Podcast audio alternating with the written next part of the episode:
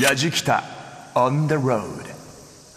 やじきたオンザロード旅人の伊門宗行です。今僕はセミの鳴き声も賑やかな会津若松の鶴ヶ城公園に来ていて目の前には2011年以来なんですけどね、えー赤瓦も見事な鶴ヶ城が立ってます。やはりこう黒い瓦のお城と違って優美で上品なこう鶴ヶ城にしかない美しさを感じることができるんですけどね。実は今年あの鶴ヶ城の天守閣が再建されて50周年と。でさらにはですね2015年今年の4月には天守内が全面リニューアルされてるんですね。でここも戊辰戦争を振り返ると激戦地だったわけですがで今回の旅はですね改めてその当時の歴史を振り返りながらえいろいろと旅をしていきたいと思います。え題して会津十の掟と白虎隊をたどる旅。今日も最後までお付き合いください。やじきたオンザロード。耳で感じる旅番組。ご案内役の松本英子です。この番組は日本全国津々浦々そこに暮らす方々との出会いを通じてその土地の魅力やゆったりと流れる時間をお届けする旅番組です。さてあなたは銃の掟ご存知でしょうか？NHK の大河ドラマ八重の桜でも繰り返し登場したならぬことはならぬものです。というセリフ。銃の掟の締めくくりの言葉です。その昔、会津藩では、藩士の指定を教育する銃という6歳から9歳までの10人前後の組織があって、年長者のリーダーは銃長と呼ばれていました。この銃の集まりでは、毎日順番に仲間の家へ集まり、銃長が七か条の銃の掟を訓示していたそうです。そして、七か条の最後を締めくくったセリフ、ならぬことはならぬものですには、会津武士の子はこうあるべきだという思いが込められていたようです。そこで今回のやじきたは、福島県会津若松をめぐり、会津藩の教え、銃の掟とともに、戊辰戦争の犠牲となった白虎隊の足跡をたどります。旅の様子は番組ホームページの動画や旅日記でも楽しむことができます。ぜひホームページをチェックしながら聞いてみてください。それでは、合図、銃の掟と白虎隊をたどる旅、スタートです。やじきた on the road やじきたオンザロード、耳で感じる旅番組。今回は、合図、銃の掟と白虎隊をたどる旅と題して、伊門宗行さんが旅をしています。会津藩の教え、銃の掟とともに、戊辰戦争の犠牲となった白虎隊の足跡をたどる今回のやじきた。まずは、白虎隊も学んだという、会津藩校日清館へと向かうことに。会津における教育の始まりは、日清館の創設だと言われるほど。会津藩士の指定は10歳になると日清館に入学し授業を受けたそうなんですが、一体どんなことを学んでいたんでしょうか。早速案内をしていただくことに。さあ会津藩校の日清館の中に入ってまいりましたがこちらの二平博さんにいろいろとお話を伺っていきます二平さんよろしくお願いいたしますはい、よろしくお願いします。あの日清館というとねあの会津のやっぱこう武士がねここで勉強していたっていう学校ですけれども、これはあの非常にこう新しい建物というか綺麗な建物だなと思ったんですここ当時のまま残ってるわけではないんですか？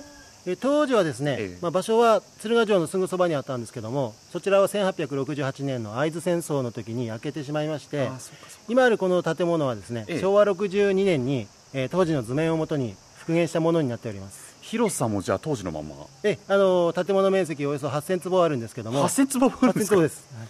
当時のままです。そうなんですか。いや僕だからその藩校っていうのでもうちょっと小さなねコンパクトな学校のことをイメージしてたんですけどもこれなんかともすればものすごく立派なお寺のような様式ですよね。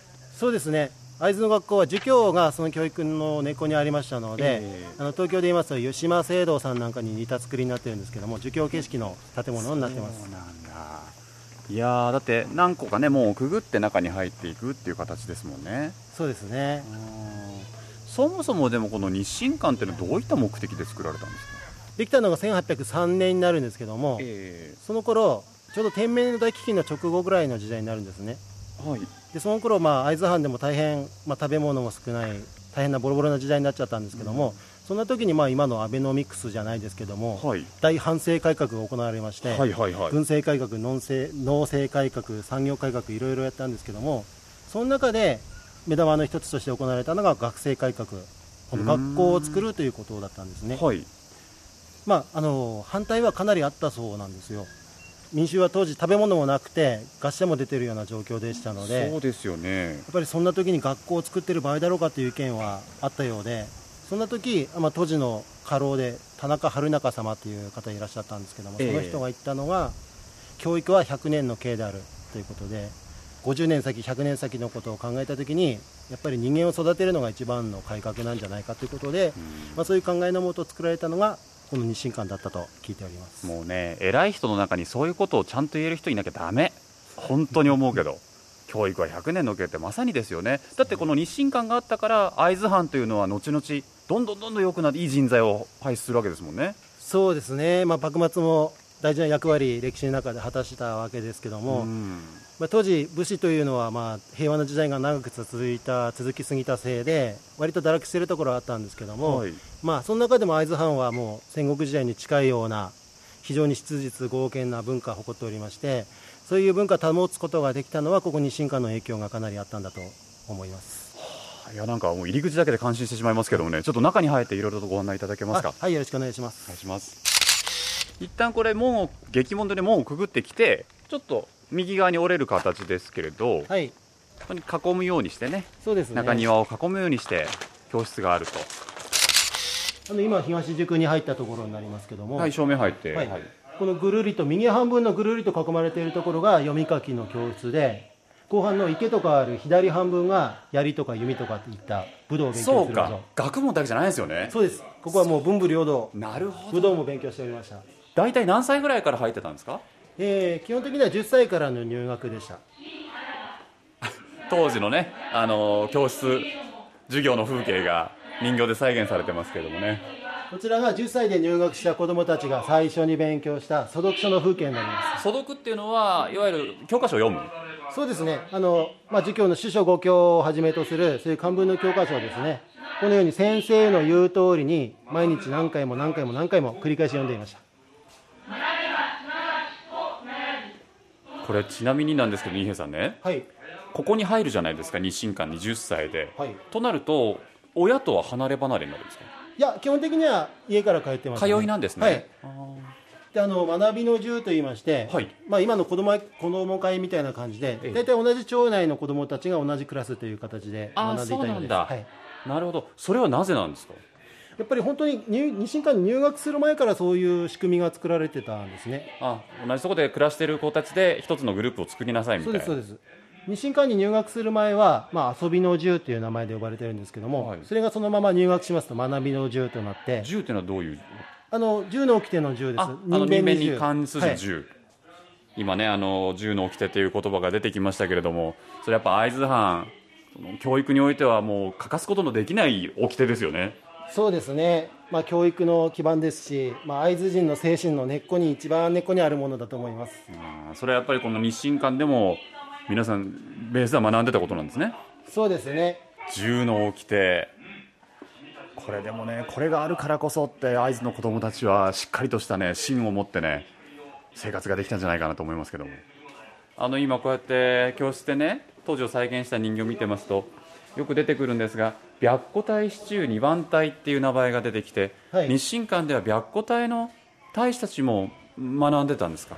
白虎隊の皆さんは学んでましたね。であの飯盛山で亡くなられた市中二番隊というのは、ええ。まあ、白虎隊の中でも割と上級武士による編成された部隊でして白虎隊というのは全体で300人ぐらいいたんですよ、ええ。でその中の、まあ、40人弱の部隊が市中二番隊でした。なるほど。そのほほぼ全員は日清館で学んでたんですか？あはいあの市中二番隊上級武士からなる部隊でしたので全員日清館学ばれて全員日清館で学んでたんだ。全員ですということは白虎隊のやっぱりこう根っこの部分教育っていうのはやっぱり日清館で育まれたものなんですね。そうですね。もう一番影響を受けているというか、もう日清館の中でも本当にエリートだった方々です。そうなのか。だったらもうなおこれ彼らが生きてたらってどれだけ会津のためにまたねそうですね。大きな大人になってたかって考えると悔しいところもありますねあの明治時代に東京大学の総長を2回務められた会津の方で山川健次郎さんという方いらっしゃるんですけども、あはいえもうこの方がこの白虎隊の方々の本当後輩にあたる方々でして 大変可愛がってもらってたそうなんです、ね、白虎隊の後輩が東大後に東大の総長にもなってる、はい。で私はもう総長なんてやらせてもらってますけどあの人たちは私なんかよりもはるかに優秀だったんだと。待ってくださいよ。そうなんですか。そうです。そこまで言わしめるほど。ヤジキタ on the road. 大聖殿を過ぎていくと今度は会津藩校資料館という場所に入りますね。はい。この建物のあたりがもともとは礼式方といいまして、はい。あの武士としての礼儀作法を勉強した教室があった場所なんですけども、はいはい。現在はこのように貴重な資料がたくさん。飾られております、これあの先ほどね二平さんからごご案内いただいたような日進館とはみたいなところもありますね。そうですね、うん。ちなみにその1803年に日進館ができて学校としての形はいつまで続いたんですか？えー最後はですね1868年の会津戦争の時に燃えてしまいましたね。なるほど、はあ。なんかねなんとも言え歴史ですから何とも言えないですけれどもね。皆さん今ねあの日進館外に出てきたんですがまだここは校舎ないですけどねはい、ここ池ですよね。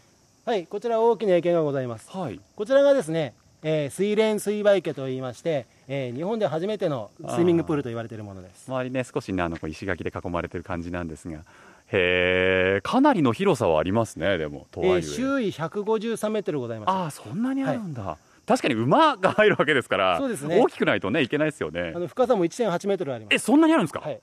あそうなんだ。そうか。でもここでそれこそまあ戦の訓練ですよね。はい。あー本当にこう水を使った時どうなるかっていう甲冑を着た時に自分の重さがどうなるのかっていうその訓練水練ですからね。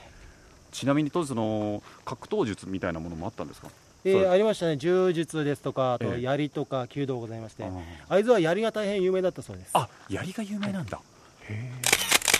今の例えば会津の学校教育の中にも現代のですよ、はい。やっぱこう日進館の精神みたいなものって少しあったりするんですかね、えっと、小学校でではですね、え銃の規定アレンジした会津っ子宣言っていうのがあるんですけども会津子宣言？それはあの子供さんたち皆さん暗記しているそうです。それはちなみにどういった、あの銃の規定ってええ、今の時代にそのまま通用していいのかなっていう部分もあるじゃないですか。女性あの女性と話をしちゃダメとかね。そういうとこはしょった感じですかね。はい。なるほど、あとこの間 NHK の番組さんでも言われてたんですけども、えならぬことはならぬものですっていうのは、えもう思考停止させる言葉だって、え、あ現代っぽい。はい。現代っぽいそれ。そういう考え方もあるそうで、うん。あのそういう意味ではないんですけどもそういう受け取り方する方がいるのも事実ということで、はい。その愛子宣言ではならぬことはならぬの後に、ええ。まあ、やらなきゃならないことはやらなきゃならないっていうそういう否定文じゃない形で 締めてますね。なるほどね日進館出てきてね二平さん本当今度景色のいい場所に出てきました。会津の街を一望できるようなね、場所ですけれども。あの日進館の教育っていうのは僕中に入って素晴らしいものだなって非常に感銘を受けましたけれども。この教育自体はこれから先会津の人たちにどういうふうに残していきたいななんていうふうに二平さんお考えですかね。まあそうですね。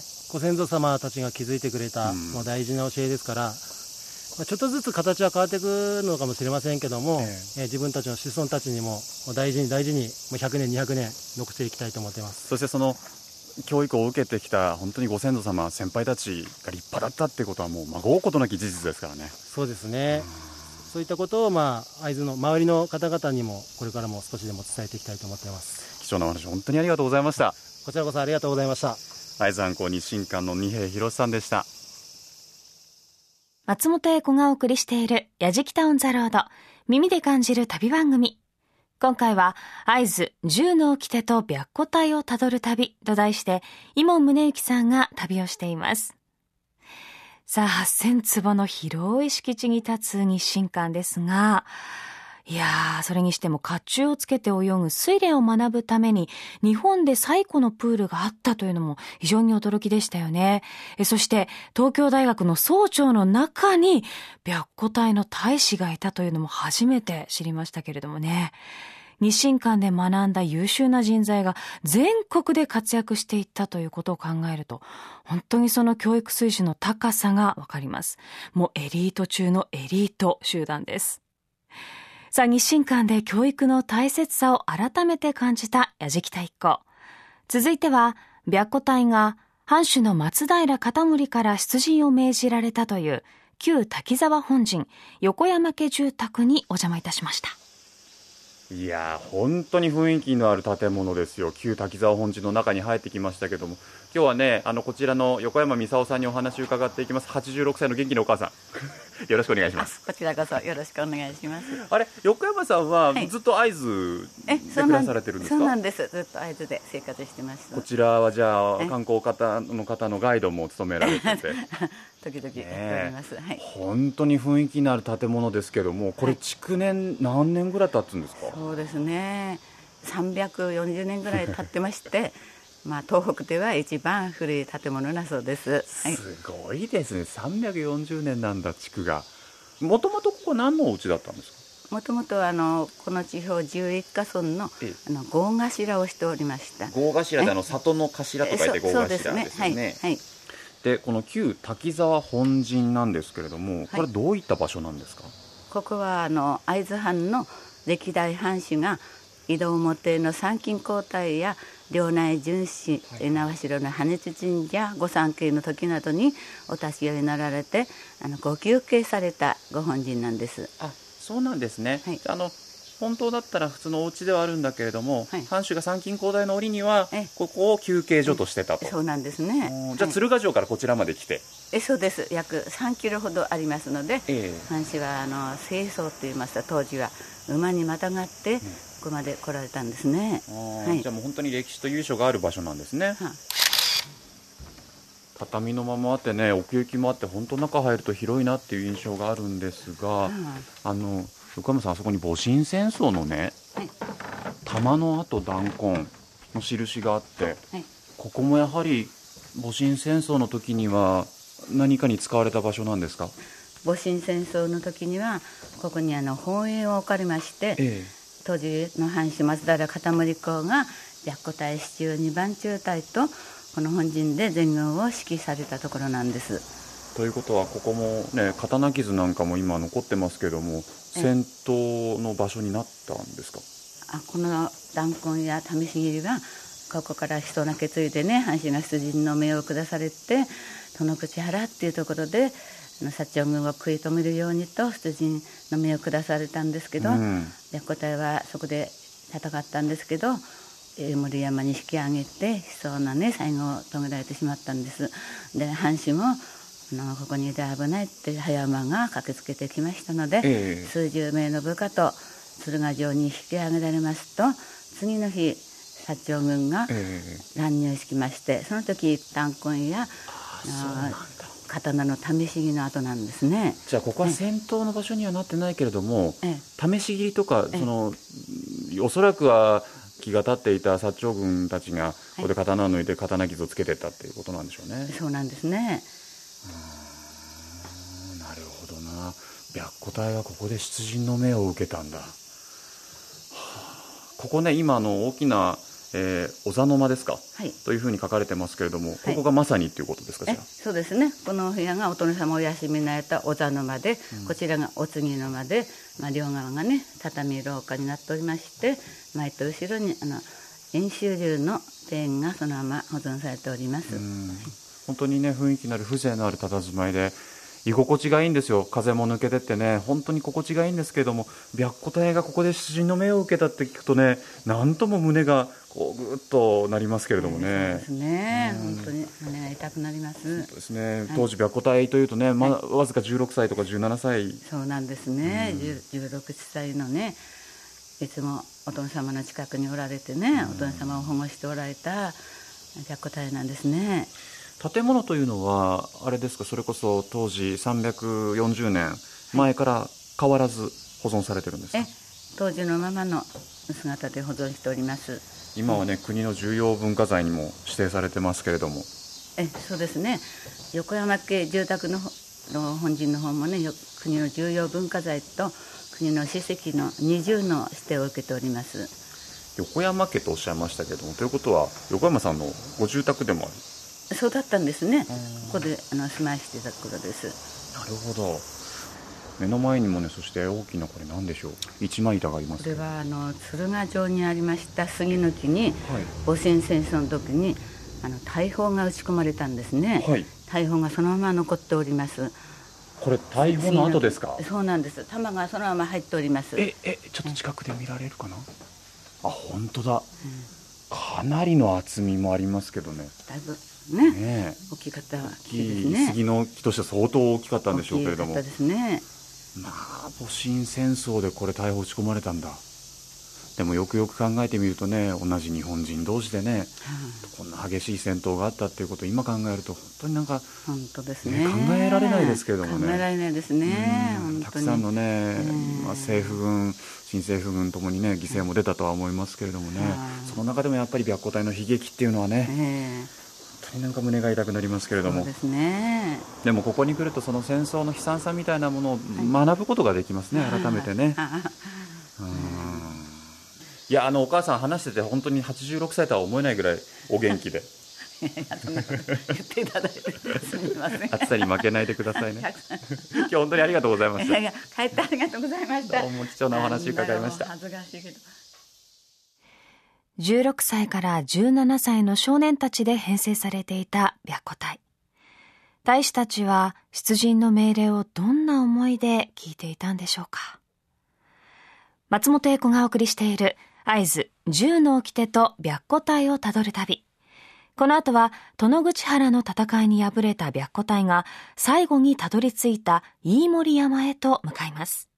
やじきた on the road 白虎隊のことを学ぶんだったらこちらかなということで、えー白虎隊記念館にやってまいりました。えー今日はこちら館長のですね早川博中さんにお話を伺っていきます。早川さんよろしくお願いいたします、よろしくお願いします。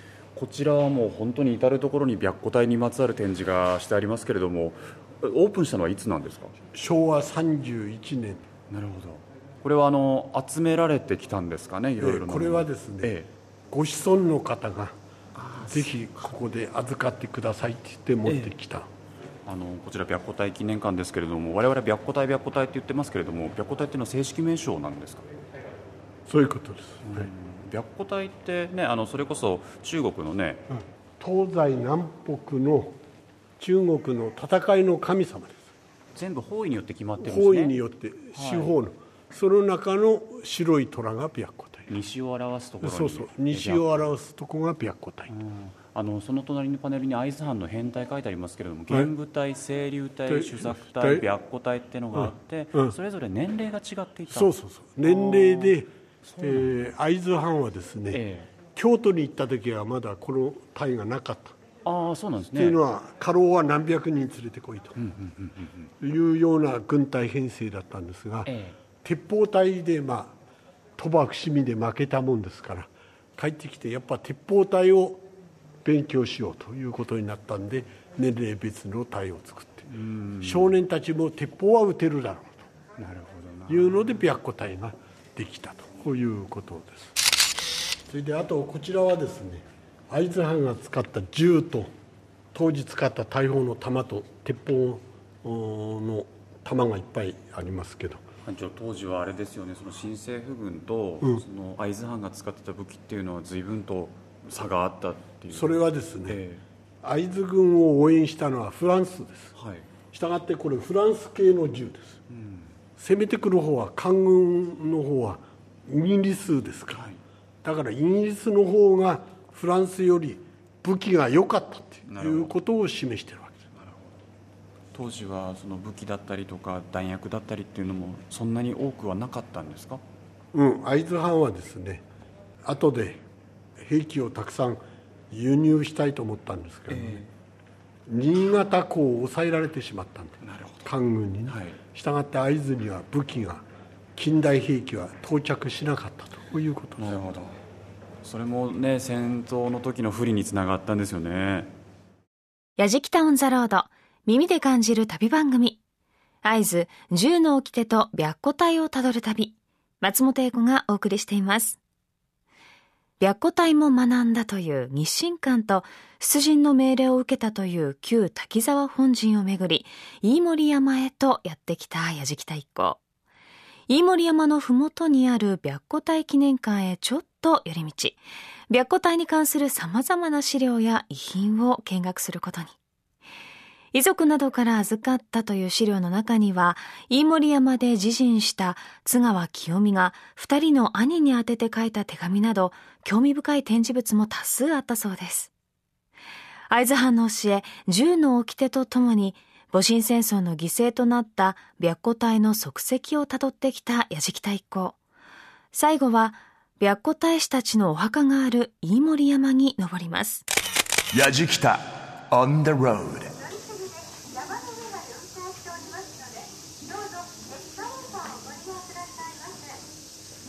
白虎隊記念館のすぐ隣に飯盛山動く坂道っていうのがありましてねスロープで山の上まで登っていける。さっきからアナウンスでね歩いて登ると大変ですなんていうかなり見上げると険しい階段がありますけれどもね今日の飯盛山をガイドしていただく大竹和恵さんと一緒にちょっとねどっち行こうかなって悩もうと思います。さんよろしくお願いいたします。よろしくお願いします。やっぱり歩いて登ると大変ですか？大変ですね。183階段あって我々ガイド仲間ではいやみって言っております。でもちょっと、まあ、今日なんか暑いから大変そうですけども小さなお子さんも登ってる姿がちらほらかな？子供は元気ですからね。大いに登るべきでしょうね。えっと我々はどうしましょうか？スロープで行きましょうか。じゃあ今日は井森山よろしくガイドお願いいたします。いえこちらこそよろしくお願いしますなんではなくて本当にこう坂道が動いてるっていう感じですね。そうですね、はいはいはい、えあの楽ちんです。確かにあの我々はこのベルト捕まって登ってるだけですから。はい、はい、だんだん景色がね、えー、下に下にと下がっていきますけれどもね。はい。確かに。横の階段見ると大竹さん本当急ですね。急ですよ。何でしたっけ、えー、イヤミーの183段、はい、すぐ覚えました。はい。ここが広場でございます飯盛山登ってまいりましたね。登ってきたって言っていいんですねここはね。そうです。登ってきてください。ご利益があるかと思います。あのここが、えーと、飯盛山白虎隊が自害した場所になるわけですか、はい、この場所じゃないです。あこの一番先に出てくる広場ではない。はい。お墓ちょっとね正面に見えますけども少し進んでみましょうか。はい。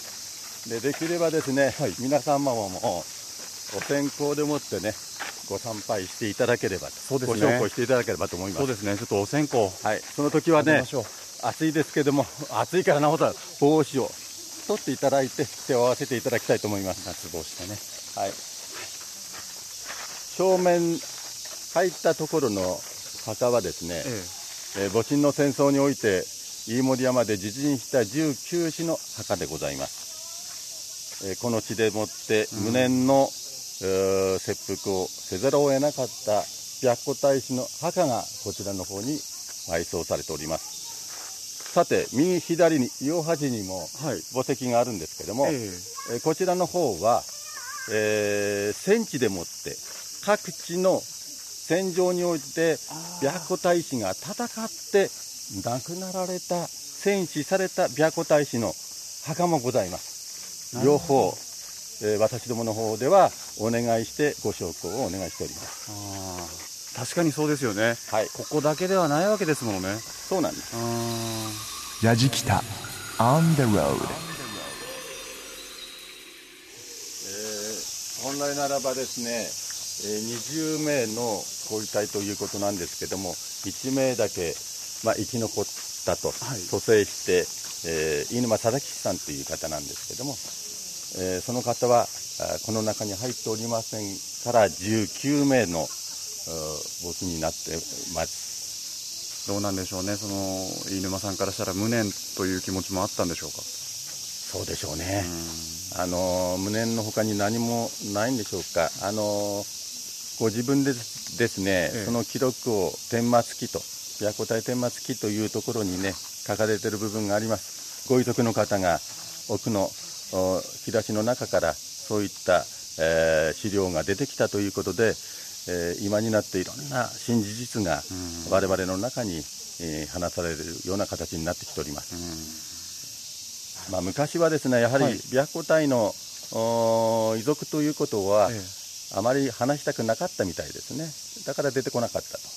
いう話も聞いております。ここがですね飯沼貞吉さん、ええ、お墓です。あ先ほどのあの白虎隊のお墓とは少し離れたところにありますけれども、ね、はい、で実はですね飯沼貞吉さんは後に飯沼貞夫と名前を改名してるんですけども、ええ、長州の方にですね、はい、奈良崎雷蔵さんっていうお侍さんに連れられて、えー、実はあの養育されるんですね。下関のですね、えー、通信学校に出させていただきましてそこで一生懸命勉強しまして、はい、実は明治政府の挺身局にお入りになるんです。医師になってはい。それがどんどんどんどん出世されるんですよ、で最終的には最後にはですね、えー、局の部長までですね、うん、出世されましてですねこちらの方には7回ぐらいですねお帰りになってるんですけどもただ先ほど言ったようにですね、はい、大手を振ってね来られるような身の部分ではないということで、えー、ひっそり密かにですね、えー、お帰りになってたというこというところはあったでしょうしね、はい、同じ仲間でねそうです、ね、顔だってすぐ思い浮かぶような方たちが眠ってるところに、はい、大手を振って帰れないっていうのもなんかどんなお気持ちだったんだろうな。あの会津にとってはですね非常にあの功績があった方で、ええ。えー、挺身局に出世された時にですね部長に、えー、シベリア開発っていうことがその明治政府になって行われましてですねその時に電力を送る時に外資というものご存知でしょうか？電力を送る線のところにつなぐ石があるんです。瀬戸物の石が、はい、それが、まあ、有田焼とかそういう九州の瀬戸物を使ってたんですけどもどうも寒さに弱く割れちゃうということで、えそうだった。会津には本郷焼という部分の焼き物があった。それをなんとか使えないか。実は会津はことごく会津戦争で焼け野原状態でもう復興もままならぬ状態だったんですね。その時に手を差し伸べたのがその飯沼飯沼忠吉さんなんですね。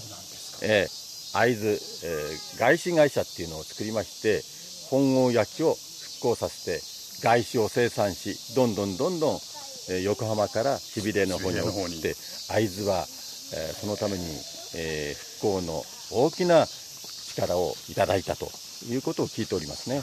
はい。えー、そのような功績はあったんですけど自分は前面に出ないでですね密かにお帰りになってで、えー、まあ、ご家族とかそういったところとお話をされてたみたいですね。はいご覧ください。ここが会津城下でございます。で遠くに見えるのがこんもりした、えー、森が見えるかと思います。はい。あれがお城の公園でございますが、えー、その奥が実は天守閣です。ああはいはいはい。見えますね。はい。うっすらとねあの小さく天守閣見えますけれども。で当時はねお城のところには実は障害物を置くなということで木はこのようには植えてなかったんですよ、だから、えー、遠くからですね白壁と櫓とですね、はい、それから天守閣がね、えー、美しい姿でですねあのお城が見えたんですよね。はい。ここで20名の白虎隊の大使たちが見た風景というのはそのお城から火が上がっているのではないかという。あの手前の武家屋敷が実はですねえー、籠城するために空き家にすると、はい、そのためにですねここが敵のですね陣地になると困るということで自らですね気をつけたらしいんですね。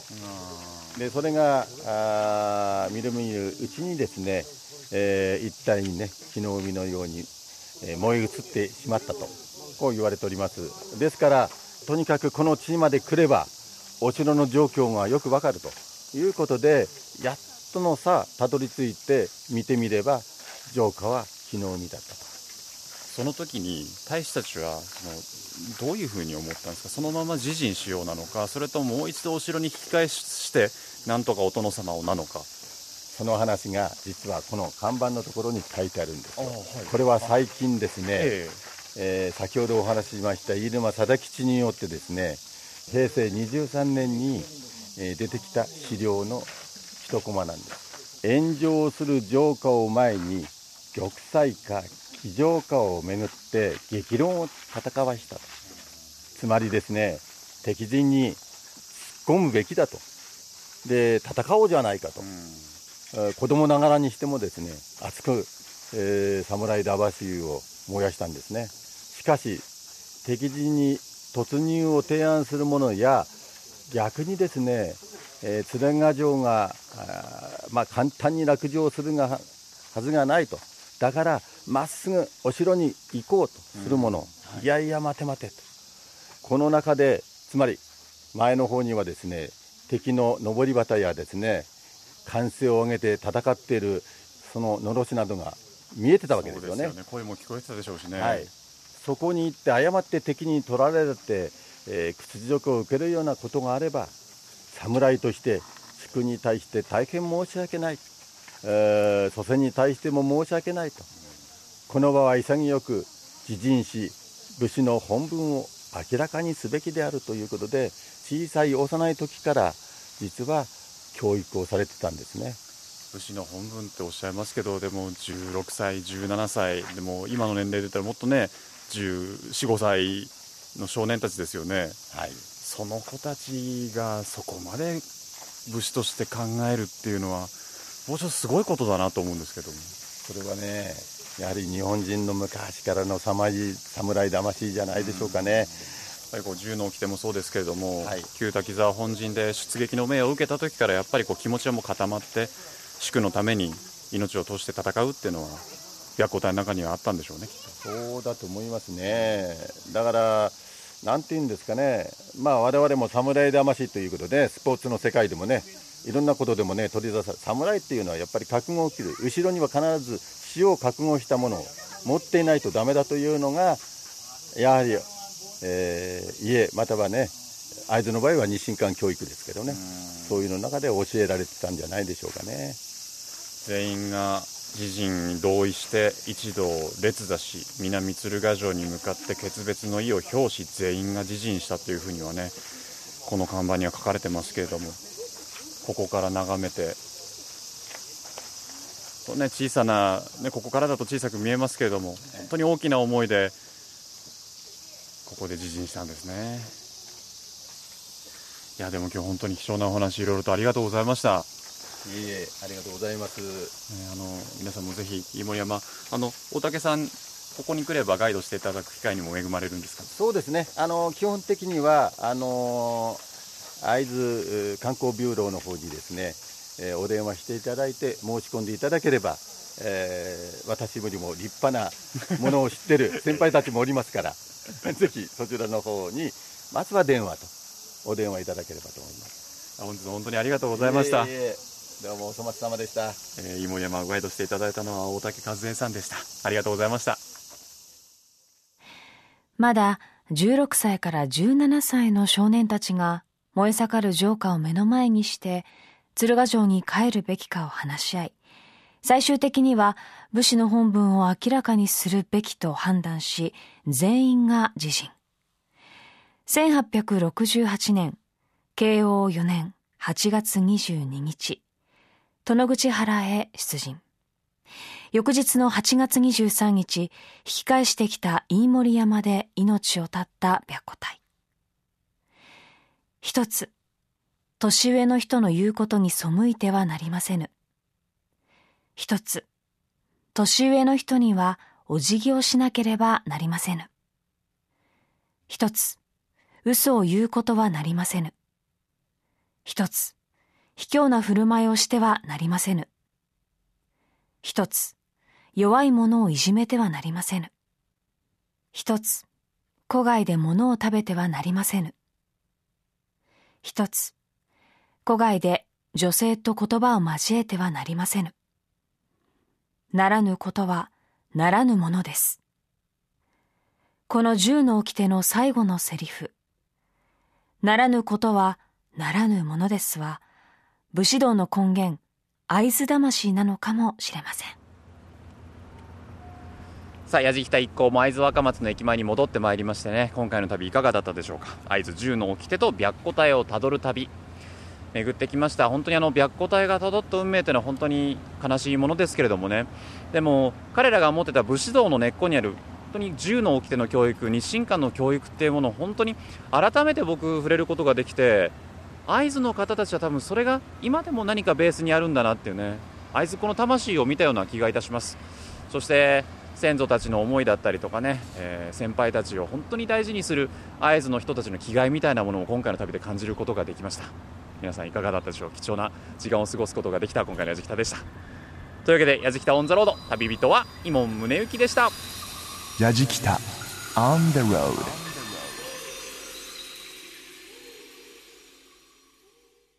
やじきたオンザロード耳で感じる旅番組合図十の掟と白虎隊をたどる旅。いかがでしたでしょうか？白虎隊の大使たちの思いや残した言葉。当時の景色も合図の皆さんがしっかりと守り伝えていらっしゃるなぁと感じましたし初めて知る白虎隊に関する事実もありました。合図に実際足を運んでその場に立って感じることもたくさんあると思いますからね。白虎隊の足跡あなたも辿ってみてはいかがでしょうか今回のイモンさんの旅の様子番組ホームページの動画や旅日記でも楽しむことができますアドレスは www.jfn.jp スラッシュやじきた。また放送終了後は、ポッドキャストでも配信をしていますので、ぜひチェックしてみてください。やじきたオンザロード、耳で感じる旅番組。ご案内役は松本英子でした。